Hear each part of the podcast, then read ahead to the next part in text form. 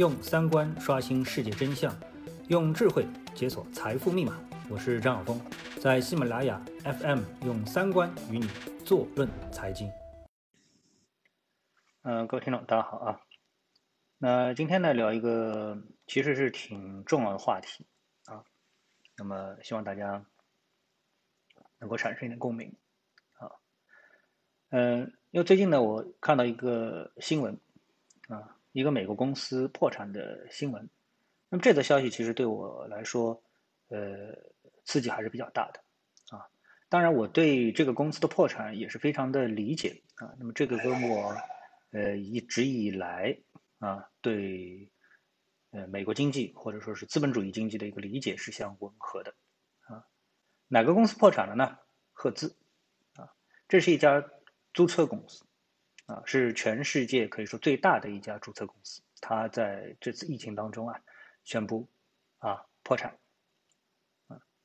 那么这个事情呢，其实是非常呃令人震惊的啊。那么就在今年年初的时候，也就春节的时候啊，这个呃国内疫情爆发，但是还没有呃扩展到全球的时候，呃，甚至于国内也不是特别严重的时候。这个时候呢，我正好呃旅游去了美国。啊去了迈阿密，去了是那个呃，总之就美国吧，啊，一下子想不起来了啊。然后啊，去了之后呢，嗯，国内疫情爆发了啊。这个时候领我走的时候啊，这个美国非常紧张，呃，差一点没能赶上啊回中国的飞机啊，差一点就差一点啊。那么。如果你到美国去旅游的话，呃，而且你是以自助行啊、自由行作为主要的方式的话，那么你会发现，美国人旅游的一个主要的方式啊，就是飞机加租车，啊，所以它的国内的支线航空非常的发达，啊，比如说，嗯，我在上海啊，现在去成都，啊，开车远了一点，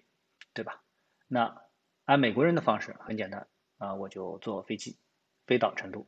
然后呢，下了飞机之后呢，呃，租一辆车啊，当然这个租车的预定啊，在网上就已经完成了啊。那么赫兹呢，做的就是这一件事情。那么当时我去美国的时候，包括我去了几次美国呢，都发现就是美国的支线航空和租车，特别是租车行业是非常的呃生意好啊。经常说你如果不预定的话，是租不到车的啊。嗯，这样的一种情况，所以你不会怀疑说，哎。呃，美国的租车公司会破产啊，他会生意不好，他生意真的很好啊，美国人特别喜欢玩，对吧？啊，好，结果呢，这次疫情呢，哎，这家美国最大的租车公司，它在全球都有分布啊，啊，这个破产了，在中国也有。那么在很早之前啊，我在观察资本主义经济的模式的时候呢，呃，我就发现有这样一个情况，就是他们的商业模式啊，嗯。我认为叫不撞南墙不回头，啊，比如说以星巴克为例，呃，多少年前我就发现，就星巴克啊，它在全球不断的扩张，已经是达到了全球大概两万家的这么一个门店数量，还在不断的开，啊，那么你要知道啊，这个地球的大小啊是有限的，啊，也就是说，星巴克的这个门店数量啊，加盟店的数量是有上限的。也许是两万家啊，也许是三万家，但是不可能是无限上升的。那要保持这个公司的成长啊，那么，嗯，我们说资本主义的商业模式最重要一点就是连锁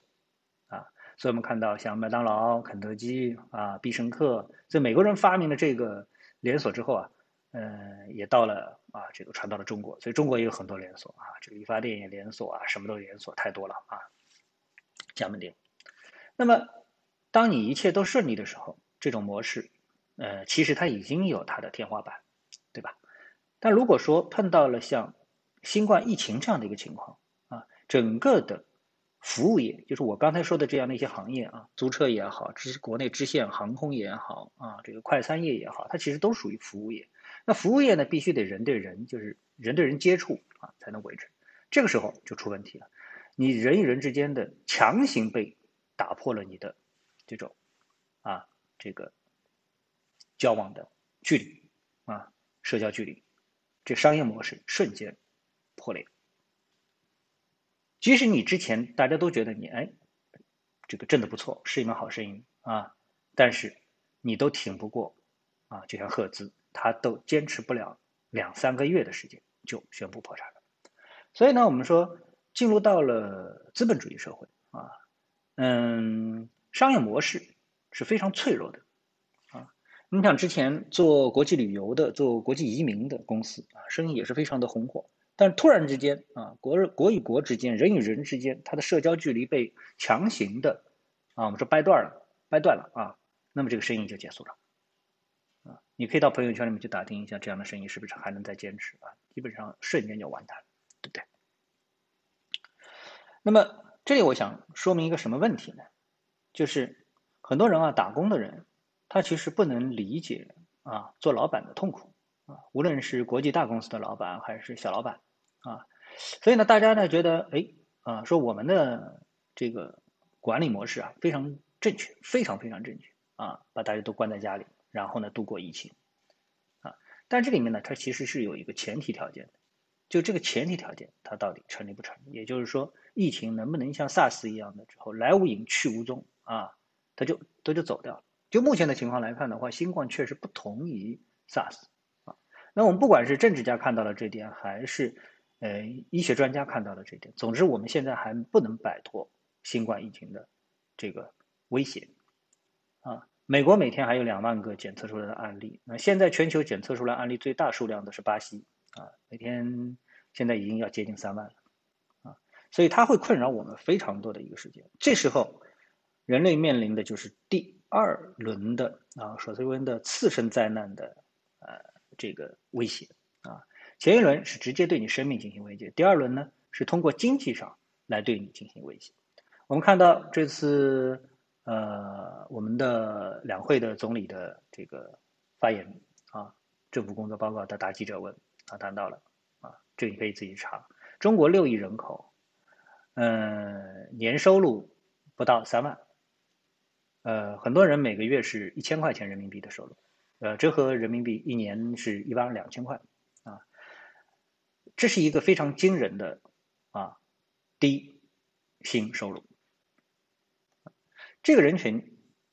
是怎么过日子呢？啊，那我们说自己自给自足的农民啊，我们暂时不算啊。假设你是一个打工的，你还是拿着这样一个工资的话，那基本上属于就是你今天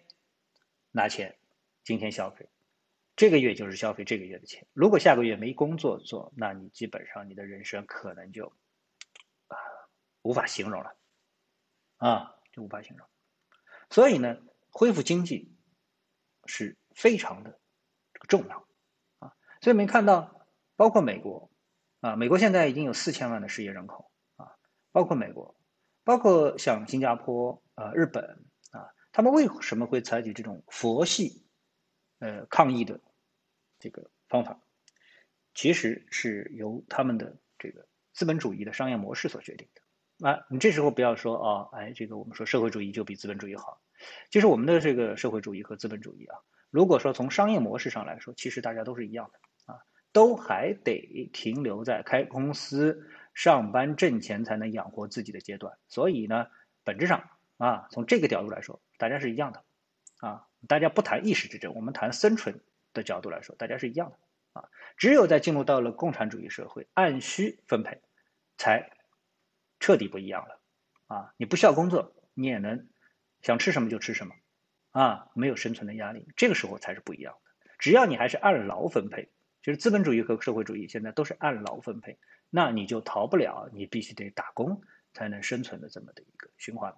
啊，那么也就是说，进了现在这个阶段，啊，尽管我们说阶段性的啊，欧美也战胜了疫情，我们不谈南美啊，呃，也不谈印度，也不谈俄罗斯，我们就谈欧美啊。可能阶段性的已经成功了，中国是啊，可以说彻底成功了啊，嗯，有一些小的威胁啊，当然是无关无伤大雅啊啊，但是要彻底的恢复经济，让大家重新回到安居乐业的这么的一个状态，那还有非常遥远的啊这个道路要走啊，所以呢，呃，我个人建议呢，就是呃，大家放稳心态啊。呃，就像张文宏说的，或者像哪一个人说的，接下来是生存的问题啊，工作才能生存，找到工作降低失业率啊，呃，努力的活下去，不是说呃被疫情干掉啊，被病毒干掉，而是不要被经济干掉，这才是现在生活的主旋律啊。呃，这里面我谈到了很多关于经济方面的一些问题啊，我们从这个角度来考虑我今天所做的节目啊，这个不要在其他地方瞎打岔啊。好，那么最后我再说一下我们。呃，我做的一个新的一个栏目就是智选 ETF 啊，那么逐渐的受到了大家的重视啊。呃，生存没有办法，做股票也是一个生存的途径，而且甚至于目前可能是更好的一个途径，所以呢，希望大家能多多关注这个栏目。好，谢谢各位，下次节目时间